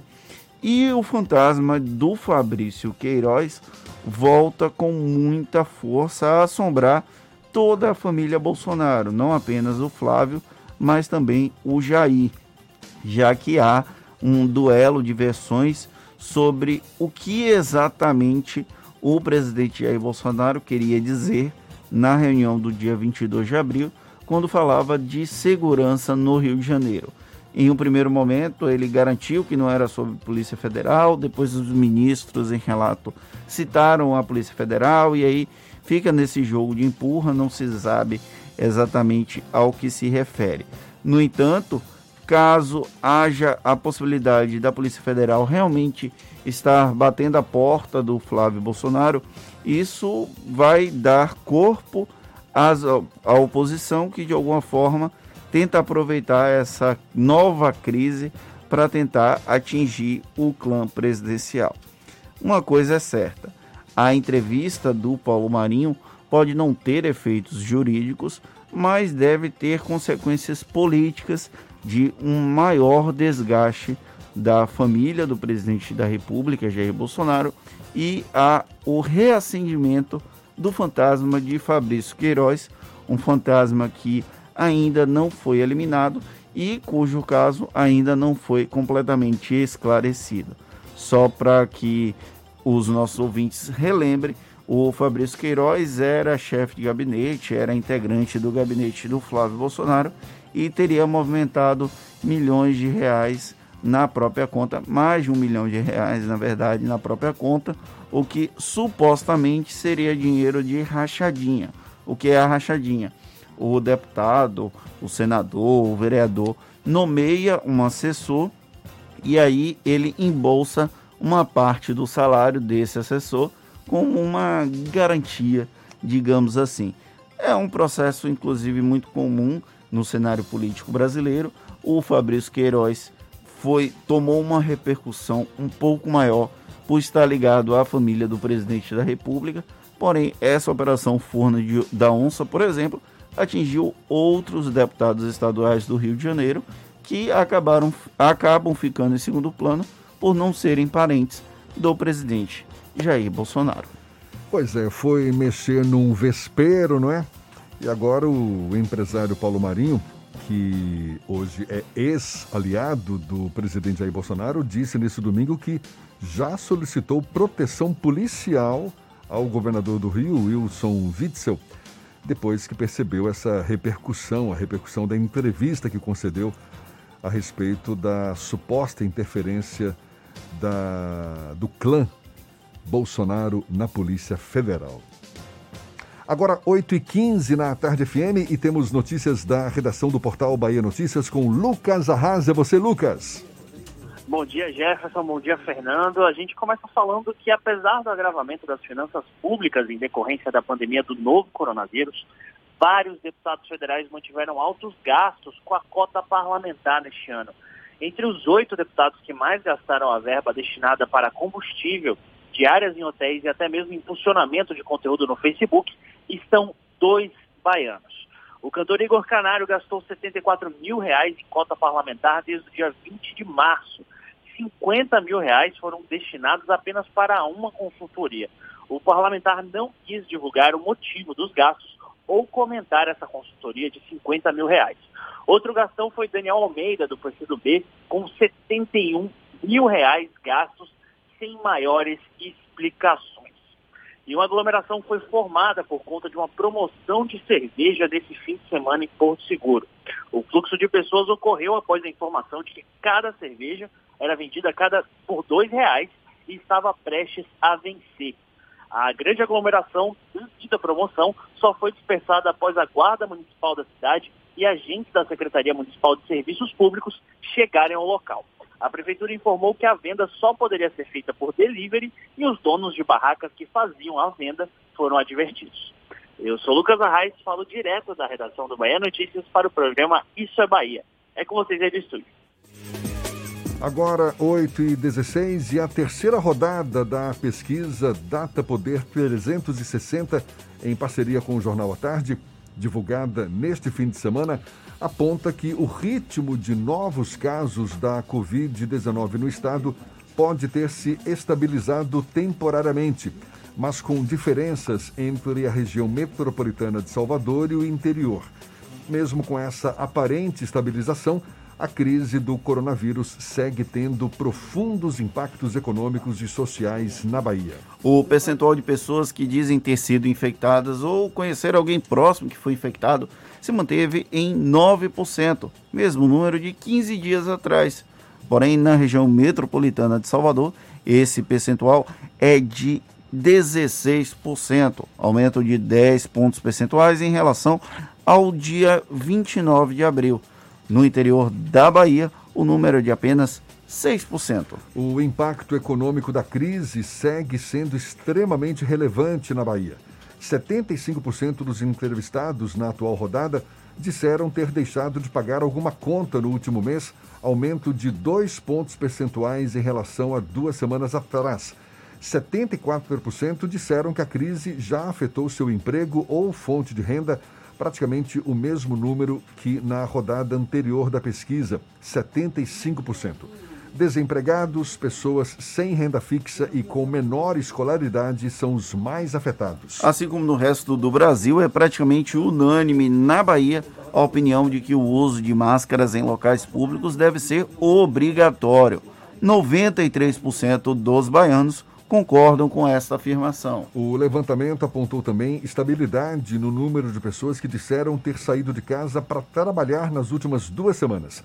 Foram 38% dos entrevistados, em sua maioria homens, pessoas com ensino superior e pessoas com renda acima de 10 salários mínimos. A pesquisa realizada de 11 a 13 de maio aponta também uma estabilidade no percentual de baianos que acreditam que o melhor agora ainda é que todos fiquem em casa, 56%. Porém, em paralelo, aumentou de forma significativa o percentual de entrevistados que acha que os jovens já deveriam voltar a trabalhar desde que protegidos por máscaras. Esse número chegou a 36% na atual pesquisa, comparado com 29% há 15 dias. Como esperado, a pesquisa indica que aumentou o número de pessoas que disseram já ter recebido o auxílio emergencial de 600 reais do governo federal. Eram 17% no dia 29 de abril, agora são 30%. Outros 25% ainda aguardam o recebimento. 12% disseram ter tido cadastro recusado e 25% afirmaram não estar aptos a receber o benefício. Entre as pessoas que já receberam ou estão aguardando para receber o benefício, a prioridade é comprar comida. 82% acreditam nisso. Em seguida, vem o pagamento de aluguel, com 9%, pagamento de dívida, 6%, e guardar o dinheiro da poupança é a opção para 3% dos entrevistados. A pesquisa aponta ainda que o número relevante, aponta ainda que um número relevante da população baiana é a favor do congelamento dos salários de funcionários públicos para ajudar no pagamento das despesas com a crise do coronavírus. 59% dos entrevistados concordam com essa afirmação, enquanto 29% discordam. Pessoas com renda acima de 10 salários mínimos são especialmente favoráveis à proposta. A avaliação do governo Bolsonaro na Bahia se manteve estável no comparativo com a rodada passada da pesquisa. 31% dos baianos avaliam o governo do presidente como ótimo ou bom, 22% como regular e 42% como ruim ou péssimo. O governador Rui Costa continua bem avaliado mesmo durante a crise. 53% dos baianos avaliam seu trabalho como ótimo ou bom até agora. Na região metropolitana de Salvador, a aprovação do governo chega a 65%. Especificamente sobre suas ações no combate ao coronavírus, a aprovação é ainda maior, chegando a 60%, aumento de 4 pontos percentuais em relação a 15 dias. Os prefeitos baianos também registraram boa avaliação de maneira em geral até agora. 50% dos entrevistados disseram que os prefeitos das suas cidades vêm fazendo um trabalho ótimo ou bom.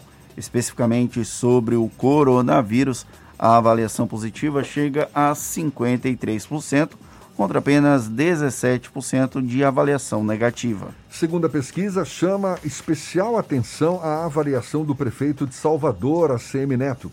Perguntados de maneira geral como avaliam suas ações até agora, 79% dos soteropolitanos afirmaram que sua gestão é ótima ou boa, 15% como regular e apenas 1% como ruim ou péssima. A rodada desta semana da pesquisa do Data Poder 360 aponta ainda que houve uma diminuição do percentual de pessoas que acham que as acusações de Sérgio Moro são motivo para tirar Bolsonaro da presidência. 36% acreditam que as acusações são motivo para tirar o presidente da presidência. Eram 38% 15 dias atrás. 43% acreditam que as acusações não são motivo para tirar o presidente, comparado com 38% na semana passada. Perguntados especificamente sobre as eleições municipais de 2020, apenas 20% dos baianos acreditam que o pleito deve ser mantido na data marcada em outubro. A maioria, 60%, prefere que a eleição seja adiada para novembro ou dezembro e 15% acreditam que a eleição deve ser cancelada. As mesmas pessoas e as mesmas pessoas mantidas nos cargos atuais. O Data Poder 360 perguntou aos baianos também se eles acreditam que manifestações a favor de fechar o Congresso e o STF deveriam ser proibidas. A maioria dos entrevistados, 35%, acredita que sim, manifestações desse tipo devem ser proibidas. Já 29% acha que não, que essas manifestações deveriam ser liberadas. A pesquisa foi realizada no período de 11 a 13 de maio. Foram ouvidos 2.500 eleitores residentes na Bahia com 16 anos ou mais em 200 municípios. A margem de erro é de dois pontos percentuais para mais ou para menos. O intervalo de confiança é de 95%. Agora, 8h22, a gente começa nosso giro pelo interior do estado, notícias das diversas regiões da Bahia. Primeiro vamos para Jequié. Márcio Lima, da 93 FM, é quem fala conosco agora. Bom dia, Márcio. Bom dia, Jefferson Beltrão. Bom dia, Fernando Duarte. Bom dia, ouvintes do Isso é Bahia com 709 casos suspeitos, 997 em quarentena. 82 aguardando resultado e 98 aguardando coleta.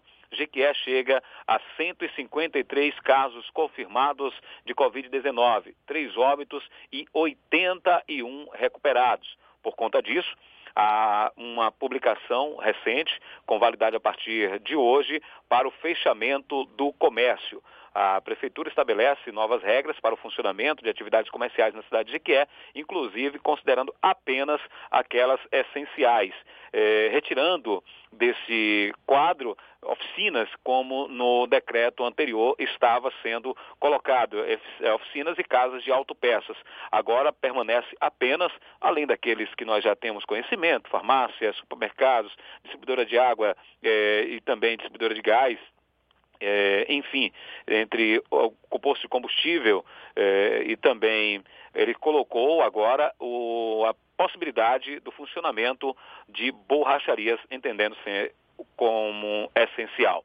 Na cidade de Iqué também, desde a semana passada, está acontecendo o toque de recolher, ah, iniciando por volta das 20 horas e se estendendo até as 5 horas da manhã. Agora nos chama a atenção com relação a essas medidas de estar orientando as pessoas para não estarem aglomerando, é que chega à redação aqui, ao nosso conhecimento, denúncias de abuso policial, inclusive com agressões verbais e físicas contra pessoas que estariam, por exemplo, praticando esporte em quadras de bairros aqui na cidade, na cidade de Quer. Nas abordagens policiais não estariam orientando apenas, e sim agindo com excesso. Palavras de baixo calão contra trabalhadores e a tal abordagem padrão aquela onde a pessoa é obrigada a abrir as pernas e quando não consegue recebe chute até satisfazer a autoridade policial. Questionado sobre o assunto, o comandante do 19º Batalhão de Polícia Militar de Jequié disse desconhecer o assunto, mas estamos tornando público para que as providências devidas sejam adotadas, portanto, aqui na cidade de Jequié, porque não é tolerado é, esse tipo de abuso no nosso município. E para fechar minha participação, o Conselho Tutelar de Jequié estará realizando no dia de hoje, ah, como parte da campanha Faça Bonito, uma abordagem na BR-116, na delegacia 10-3 da Polícia Rodoviária Federal. É uma blitz educativa alertando contra o abuso e a exploração sexual contra crianças e adolescentes no município número esse de abusos e agressões que tem crescido muito em função do, iso, do isolamento social. Para quem puder, diz que sim, fique atento, diz que sim e denuncie qualquer tipo de abuso ou exploração sexual contra crianças e adolescentes. Ao vivo da Rádio 93 FM, DJ que é Márcio Lima para o Isso é Bahia. Valeu, Márcio. Muito obrigado. Agora, 8h27. A Feran Salvador comunicou que vai autuar veículos de motoristas que invadiram ontem a área bloqueada do bairro da Boca do Rio, aqui na capital, durante carreata a favor do presidente Jair Bolsonaro. Os participantes removeram as barreiras físicas e invadiram a via. Segundo a Feran Salvador, as placas dos veículos foram flagradas, foram registradas por meio de câmeras de vídeo monitoramento e imagens feitas pelos agentes de trânsito. Os infratores devem ser autuados com base no artigo 209 do Código de Trânsito Brasileiro. Invadir bloqueio viário é considerada infra infração grave, com multa de R$ 195,23, além de cinco pontos na carteira de motorista. Começa hoje o primeiro Congresso Virtual da História da Universidade Federal da Bahia. O evento segue até o dia 29 de maio e visa proporcionar à comunidade universitária um espaço de encontro e demonstração pública da vitalidade de sua pesquisa, ensino e extensão. Até a semana passada, o Congresso já tinha mais de 12 mil inscritos e havia recebido mais de 600 propostas de mesas de debates e intervenções artísticas, além de centenas de videopôsteres de 5 minutos enviados por estudantes de graduação e pós-graduação da universidade. A abertura do evento acontece às três da tarde e vai ser transmitida pelo YouTube. Congresso virtual, todo mundo se adequando ou se readequando a essa nova pandemia. Agora, 8h29, a gente dá sequência ao nosso giro pelo interior do estado. Vamos para Paulo Afonso, norte da Bahia. Zuca, da Cultura FM, é quem tem as notícias da região. Bom dia, Zuca! Bom dia, meu querido Jefferson, também o nosso querido Fernando, toda a equipe do programa Isso é Bahia. Nós estamos na capital da energia elétrica, Paulo Afonso, norte da Bahia, como você destacou, através da nossa cultura líder em audiência. Olha, são quatro estados, viu? Bahia, Pernambuco, Sergipe e Alagoas, todos na mesma sintonia, 92,7. Olha, Paulo Afonso, neste momento, é, respira uma certa tranquilidade no trânsito, nenhuma alteração, é, o sol brilha, não é? o nosso querido Astro Rei, e que a semana possa ser positiva para os paulo-afonsinos, enfim, para quem acompanha a nossa programação. A gente vai atualizando números do coronavírus aqui no município. Olha, Paulo Afonso tem 13 casos já confirmados da Covid-19. 517 pessoas estão sendo monitoradas pela Secretaria Municipal de Saúde. 161 casos são considerados descartados e cinco casos são considerados recuperados. São os números da Covid-19 aqui em Paulo Afonso. Na última sexta-feira, dia 16, morreram duas pessoas aqui em Paulo Afonso suspeitas de ter contraído o coronavírus. Os familiares contestam a Secretaria Municipal de Saúde fez a coleta eh, de exames destas pessoas que infelizmente morreram e os, os resultados devem chegar ainda nesta semana. Os resultados foram encaminhados aí para Salvador, o laboratório central. O sepultamento destas duas pessoas, uma mulher de 57 anos e um homem de 21, eles seguiram os trâmites da Organização Mundial de Saúde e também do Ministério da Saúde. Aí agora a gente fica na expectativa é, da chegada destes exames, né, dos resultados, para a gente saber se a causa da morte desta senhora e também é, deste homem foi por coronavírus ou foi por uma outra, é, enfim, né, enfermidade. A gente fica nessa expectativa. São informações aqui da nossa querida Paulo Afonso. Nestas últimas 24 horas, uma operação na área policial. Olha, um homem foi preso aqui na capital da energia elétrica. Segundo informações, a polícia foi acionada por populares e os populares destacavam que uma mulher estava sendo agredida e, enfim, a polícia, ao chegar ao local, constatou que realmente esta mulher estava sendo agredida e prendeu o seu companheiro em flagrante. O homem foi conduzido para a delegacia de polícia, está à disposição da justiça e é enquadrado na lei Maria da Penha. São informações aqui da nossa querida Paulo Afonso, Zuca, Cultura, 92,7, isso a Bahia segue. Maravilha, Zuca, muito obrigado. Olha, o INEP tem até amanhã para se pronunciar sobre a suspensão do Enem. A gente fala mais sobre esse assunto ainda nesta edição. Agora, 8h32 na Tarde FM. Intervalo e a gente volta já já. Você está ouvindo Isso é Bahia. Irmãs e irmãos, meu abraço apertado vai aqui nessa canção. Com amor, obrigado por sua dedicação. Tantas vidas hoje estão em suas mãos. Quem acolhe, quem cuida, quem cura, quem se dá de coração. Você que encara essa luta na rua, não se sinta só. Pois nada vale mais do que a vida, ela é o bem maior. Vai na fé, vai na paz, estamos em casa numa só voz. Vai pelos seus, vai pelos nossos, vai por todos a nós. todos os profissionais que salvam vidas e cuidam das pessoas. Uma homenagem do governo do estado. Como vou faturar com a loja fechada? Preciso começar a vender pela internet. As contas da empresa não fecham. Empresário, você pode contar com a ajuda do Sebrae para gerenciar as finanças da sua empresa, avaliar linhas de crédito, criar redes sociais, vender pela internet e muito mais. Não importa o desafio da sua empresa, o Sebrae está junto com você e vai lhe ajudar a traçar as melhores estratégias para superar esse momento. Acesse sebraeatende.com.br barra presente com você e descubra como. Sebrae, a força do empreendedor brasileiro.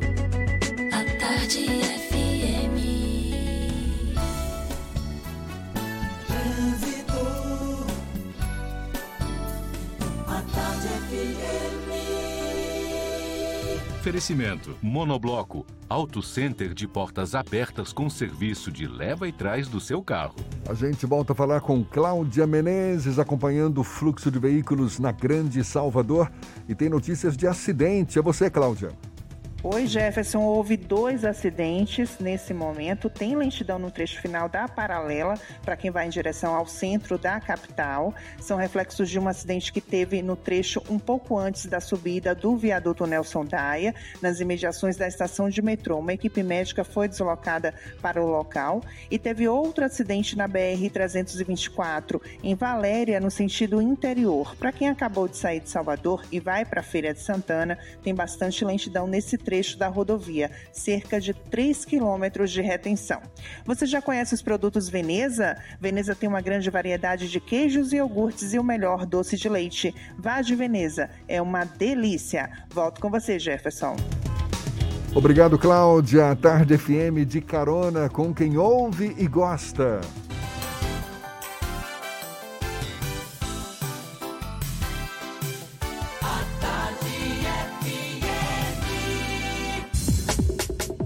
Voltamos a apresentar Isso é Bahia. Um papo claro e objetivo sobre os acontecimentos mais importantes do dia. Quase 140 mil estudantes da rede estadual de ensino na Bahia devem realizar as provas do Enem, o Exame Nacional do Ensino Médio. Em meio à pandemia do coronavírus, o secretário estadual da Educação defende que o certame seja adiado para que se preserve a saúde dos estudantes que pretendem realizar as provas. As inscrições foram abertas na semana passada e seguem até a próxima sexta-feira, dia 22 de maio. E como estamos falando da pandemia, será que o ano letivo aqui no estado também já fica comprometido por conta dessa paralisação, da falta de aulas? A gente conversa sobre este e outros assuntos com o secretário estadual da Educação da Bahia, Jerônimo Rodrigues. Bom dia, secretário, seja bem-vindo. Bom dia, Jefferson. Bom dia, Fernando. Prazer muito grande estar falando com vocês e os ouvintes é, da tarde, em especial os do programa Isso é Bahia. Secretário, a Secretaria Estadual da Educação considera quais as possibilidades para a conclusão do ano letivo 2020 na rede pública de ensino do Estado? Olha, a estratégia nossa do governo da Bahia é, é na verdade, uma estratégia que está acontecendo em todo o país. Nenhum secretário de Estado, nenhum governador tem a firmeza para poder garantir que, no caso das, da rede escolar, a gente tenha a firmeza e a garantia para dizer, olha, em junho a gente retorna, em tanto de julho a gente retorna. Primeiro porque está é, tá muito oscilante os números e a previsão de acontecer um pico é, é para junho. Então nós podemos pelo menos afirmar que o novo decreto, nós estamos há dois meses na Bahia é, com escolas fechadas. O primeiro decreto foi dia 16. Então nós estamos há dois meses com a chance do governador prorrogar ou mais 15 dias ou mais um mês. É, ele está fazendo esse estudo com a área de saúde, até porque não é só a educação que envolve um decreto desse, mas a gente fica sem a firmeza é, de querer dizer assim, olha, a, é, em junho a gente inicia ou no final, ou julho ou agosto. Então, para nós, é, a estratégia tem sido a seguinte, Fernando. Nós vamos, aos poucos, fazendo os decretos, nós estamos nos preparando para o retorno, fazendo um protocolo de estruturação das escolas e fazendo um protocolo pedagógico para a parte de conteúdo, de aprendizagem, é, até mesmo porque se a escola retorna é, em junho ou em julho, é, nós não teremos o mesmo formato de escolas com sala de aula tendo 40 estudantes, de escolas com 1.500, 2.000 estudantes voltar todo mundo junto, de professores nossos que têm a idade um pouco avançada ou que têm algum problema de saúde retornar para as salas. Então nós estamos com essa estratégia de entender que nós é, ainda acreditamos que teremos sim a reposição de aula, é, um percentual de aulas presenciais, um percentual, a lei permite que a gente possa até 20% do conteúdo e da carga horária ser é, aprendizados em, em exercícios, é, atividades domiciliares. Então nós estamos acreditando, estamos torcendo para que junho, julho, é, é, a torcida nossa. A gente não pode garantir que em junho, final de junho, julho, a gente possa retornar de forma parcial, estratégica, protegendo os estudantes, professores e funcionários. Secretário, a gente tem observado na rede particular de ensino muitas escolas procurando se readequar a essa nova realidade, oferecendo aulas online, enfim, recorrendo a ferramentas de, de comunicação digital para oferecer algum, alguma atividade durante esse, esse, período de ausência de aulas. O que que a Secretaria Estadual da Saúde, perdão, Secretaria Estadual da Educação tem procurado fazer para minimizar esses efeitos de falta de aula para os alunos da rede? Tudo que nós fazemos, a gente está fazendo sabendo que isso, nesse momento, não será contabilizado é, na reposição. Até porque um percentual grande da nossa rede não tem acesso à internet, não tem acesso a um bom equipamento de celular ou de computador. Da mesma forma, professores nossos, os que moram, por exemplo, em áreas remotas, em distritos povoados, áreas quilombolas indígenas, nós não temos condição de, de auferir da mesma forma um processo de acompanhamento dessa aprendizagem. Então, tudo que a gente fez até agora, desde o primeiro dia da paralisação quando nós nos reunimos com a PLB, reunimos com universidades, reunimos com a Undime, que é a União dos Secretários de Educação, movimento estudantil, foi na tentativa de garantir o vínculo, mantendo é, oportunidade, por exemplo, de uma plataforma pela internet que dê conta é, de oferecer leituras, exercícios, é, vídeos, filmes, é, tudo para que o estudante pudesse, junto com seus professores, aqueles que continuam é, fazendo contato ou, por, ou pelo SMS, ou pelo WhatsApp, é, ou nas redes sociais. Agora, a gente também fez uma frente é, de diálogo com o movimento do campo, para ver se a gente consegue, e quem mora em periferia, ver se a gente consegue também alguma alternativa para garantir é, o vínculo com, esse, com esses estudantes. Então, nós temos uma plataforma, nós estamos é, há um mês que já está acontecendo um curso de formação à distância para professores, coordenadores pedagógicos e gestores escolares, tanto do Estado quanto do município. Nós temos, através da TVE, é, um programa Estude em Casa, Hora do Enem, as próprias universidades estaduais, as quatro nossas, e a UFRB, que tem um programa conosco sobre cursinho para vestibular, que a gente chama de Enem 100%, é, Universidade para Todos, nós, nós estamos fazendo da mesma forma as atividades com esses estudantes, claro, de forma precária, para quem não tem internet, para quem não tem um acesso é, disponível de, de material impresso. Mas a secretaria não parou. Agora, é claro que nós temos tido. Primeiro foi a pressão sobre a alimentação dos estudantes.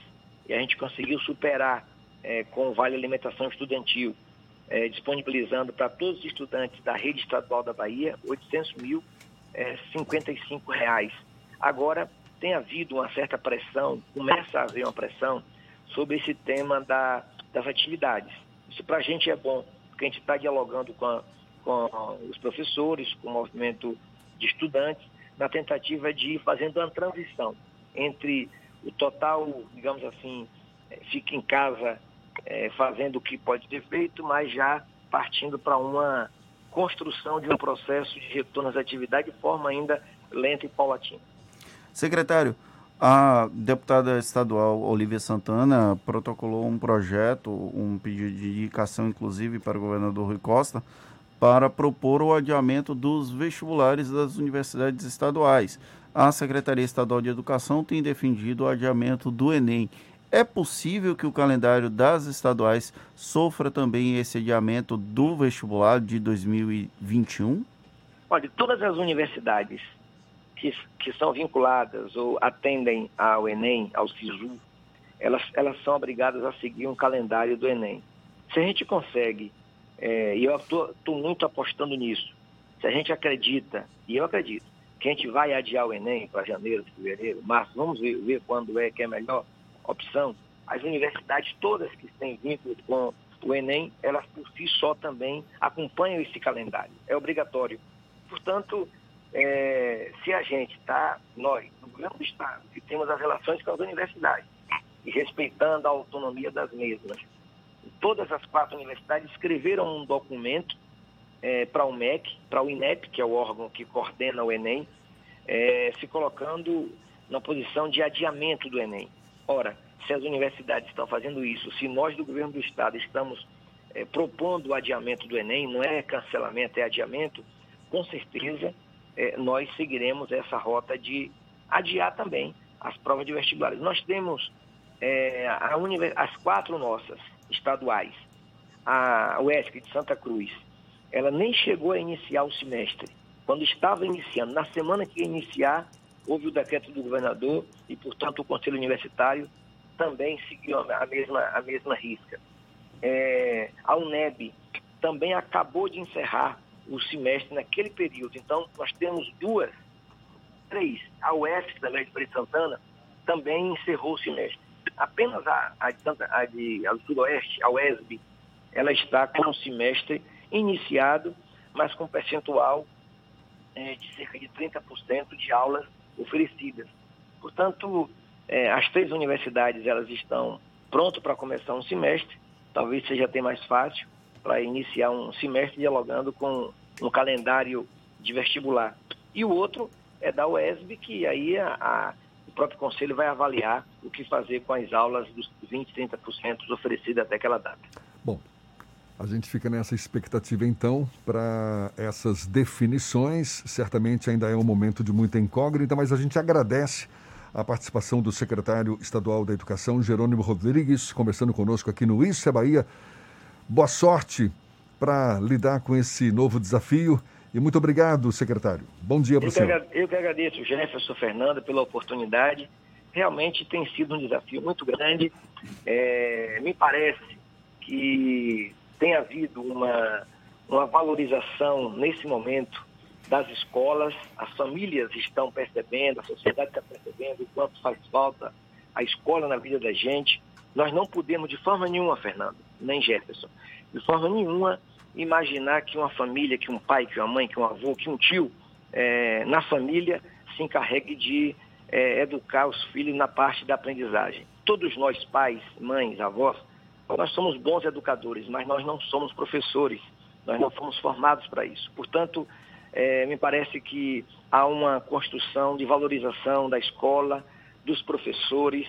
Isso é importantíssimo para a gente, para que a gente possa sair dessa, dessa pandemia valorizando cada vez mais o lugar da família e o lugar da escola na educação dos filhos. Um abraço e até a próxima.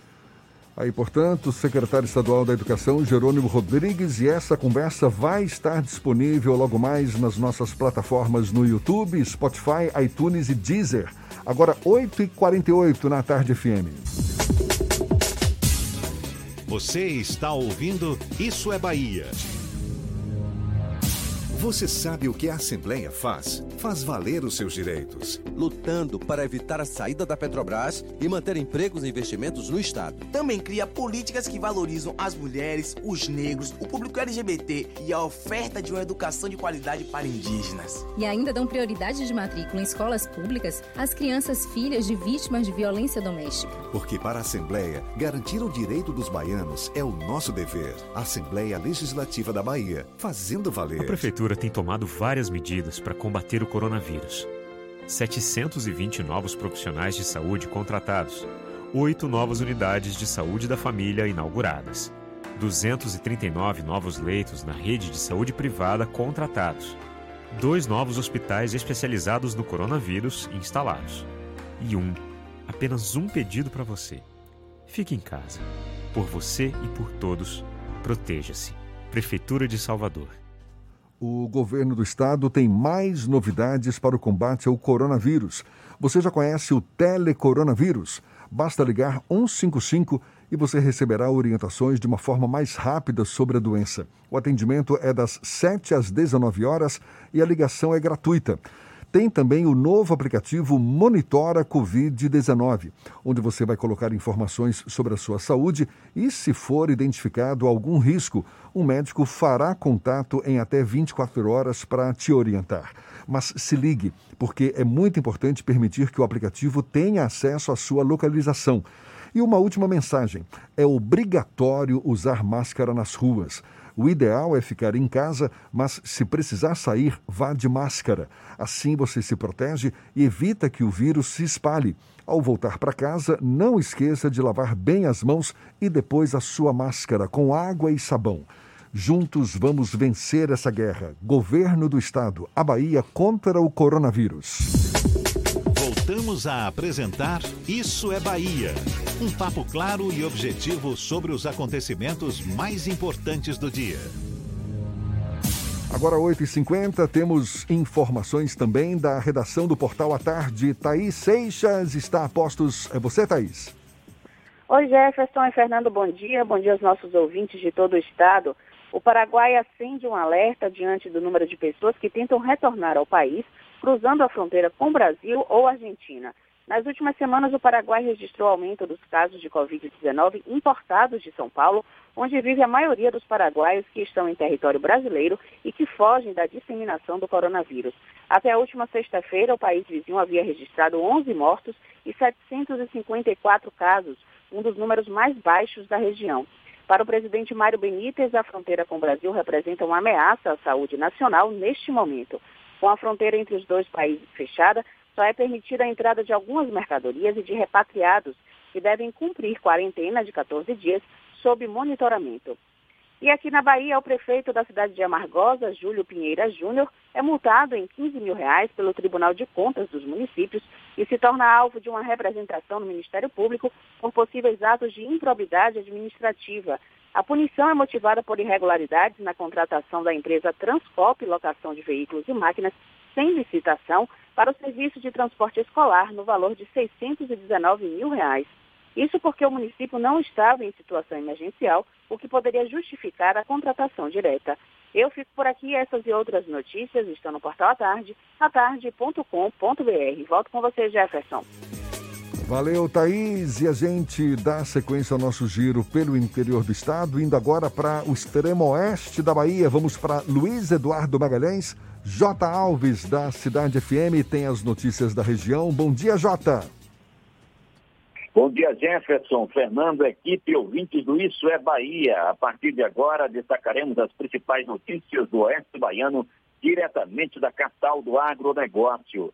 Através de parceria entre Prefeitura e Governo do Estado da Bahia, DPT é inaugurado em Luiz Eduardo Magalhães.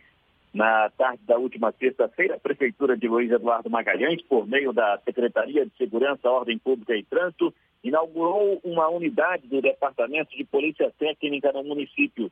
A instalação é resultado de um convênio com o governo do estado da Bahia. Participaram da cerimônia, além do prefeito Oziel, a deputada estadual Jus Maria Oliveira, o coordenador geral do DPT, Everton Carlos Santana Magalhães, entre outros. A nova estrutura foi montada num prédio da secretaria e conta com ambiente para arquivo, banheiros, recepção, sala de espera, consultório para avaliação de vítimas de abuso sexual, salas de exames, coordenação, laboratório e perícia e quarto para repouso. O Departamento de Polícia Técnica de Luiz Eduardo Magalhães conta ainda com carro de apoio e uma viatura conhecida como Radecão, utilizada realizados no DPT procedimentos relativos à perícia técnica, crimes contra a vida e o patrimônio, lesão corporal, identificação de veículos e de acidentes, exame de balística, casos de arrombamentos, identificação de entorpecentes, papilo, papilocóspia papo, e recolhimento de digitais. Cinco médicos e peritos trabalharão no local. Falando agora sobre o enfrentamento ao coronavírus, a Prefeitura instalou barreiras sanitárias às entradas e saídas de Luiz Eduardo Magalhães. A Prefeitura de Luiz Eduardo Magalhães, através da Secretaria de Saúde e de Segurança, Ordem Pública e Trânsito e Vigilante, iniciou na manhã da última quinta-feira barreiras sanitárias nas entradas e saídas do município. Os pontos de abordagem foram montados na entrada do bairro Tropicalville, de Barreiras, no posto Mimosão, acesso ao Tocantins, e na BR-020, centro do Brasília. A operação terá o apoio da Superintendência de Trânsito, Guarda Municipal e Polícia Militar. Apesar de não haver testes rápidos nos locais, todos os veículos serão parados, motoristas e passageiros terão a temperatura verificada e quem apresentar possíveis sintomas do novo coronavírus será encaminhado para o isolamento domiciliar e monitoramento. No caso de pessoas de outras cidades, todas as informações serão encaminhadas para as autoridades sanitárias do município de destino. E por aqui encerro minha participação, desejando a todos uma ótima segunda-feira e uma excelente semana. Eu sou o J. Alves, da Rádio Cidade FM de Luiz Eduardo Magalhães. Valeu, Jota. E olha, uma nova unidade de saúde da família vai ser construída na Nova Sussuarana 2, bairro de Sussuarana, aqui na capital. A ordem de serviço foi assinada neste fim de semana. A unidade vai incrementar a assistência do Distrito Sanitário Cabula Beiru e a sua obra, que tem início imediato, vai custar mais de um milhão de reais, com previsão de entrega em dezembro. A unidade de saúde vai contar com quatro equipes de saúde da família e de saúde bucal. A Prefeitura de Mata de São João, no litoral norte, declarou ontem que não fez interdição das praias do município, o que inclui Praia do Forte. Por meio de nota, a gestão local disse que a interdição da orla não foi inclusa entre as medidas de restrição e prevenção ao novo coronavírus, porque o fluxo de pessoas teria diminuído. Agora, 8h56, a gente vai para Itororó. Maurício Santos, da Itapuí FM, tem as notícias da região. Bom dia, Maurício. Bom dia, Jefferson. Bom dia, Fernando. Bom dia a todos do Isso é Bahia. Bom dia para toda a Bahia. Vamos com notícias aqui da nossa região de Itororó, a capital da carne de sol, né? falando aqui do Médio Sudoeste. Vamos com notícias de Itororó e também das cidades vizinhas. Falando aqui, vamos falar de Potiraguá e também de Itapetinga, onde o coronavírus volta a assustar. Olha, começando por Potiraguá, barreiras sanitárias irão funcionar 24 horas a partir de hoje, segunda-feira. Os números confirmados do novo coronavírus em Potiraguá chegaram ao quantitativo de seis casos positivos neste último sábado. Com o intuito de tentar frear esse número de casos no município, a Prefeitura decidiu ampliar as barreiras sanitárias e mudar o seu horário de funcionamento a partir dessa segunda. As barreiras irão funcionar 24 horas por dia. Saindo de Potiraguá e indo a Itapetinga, Itapetinga é, chega aí ao seu décimo caso do coronavírus. Uma, uma moradora de Itapetinga, de 59 anos, é a mais nova vítima do coronavírus no município. Ela fez o exame para o Covid-19 no último dia 11, mas o resultado só foi divulgado neste domingo. A moradora procurou ajuda depois de apresentar sinais gripais, além de diminuição aí do olfato e paladar. O teste deu positivo, mas a mulher está se recuperando bem, inclusive apresenta apenas sintomas ligados à renite alérgica e doença pré-existente. Segundo aqui ainda o site e-repórter, oficialmente o município de Itapetinga conta com 10 casos confirmados, dois suspeitos, 105 monitorados, seis curados e dois óbitos. Essas duas cidades faz aqui divisa com a nossa cidade de Itororó e tem acesso também a Itororó. Agora falando de Itororó, vamos aqui ao boletim de, do Covid-19. Em Itororó, casos suspeitos são dois, aguardando o resultado de exames nenhum, e agora aguardando a coleta tem dois. Casos confirmados, quatro, cura clínica, quatro, casos descartados, dez, casos monitorados em isolamento 78 e saíram do monitoramento 233. Essas são as notícias aqui da nossa região. Jefferson Fernando, eu sou Maurício Santos falando da Rádio Itapuí FM aqui de Itororó, a capital da carne de sol, para o Isso é Bahia, para toda a Bahia. Agora é com vocês. Acabou, Fernando! Encerramos mais um Isso é Bahia. Muito obrigado pela companhia de todos vocês. Nos vemos amanhã às 7 da manhã para Salvador e em torno e a partir das 8 para todo o estado. Um grande abraço virtual em todos vocês. Ufa, segunda-feira. Olha, tem muito chão pela frente ainda. Muito obrigado pela companhia, pela parceria, pela confiança. Aproveite bem o dia. Amanhã tem mais. Tchau, tchau, tchau, tchau. Tchau, tchau.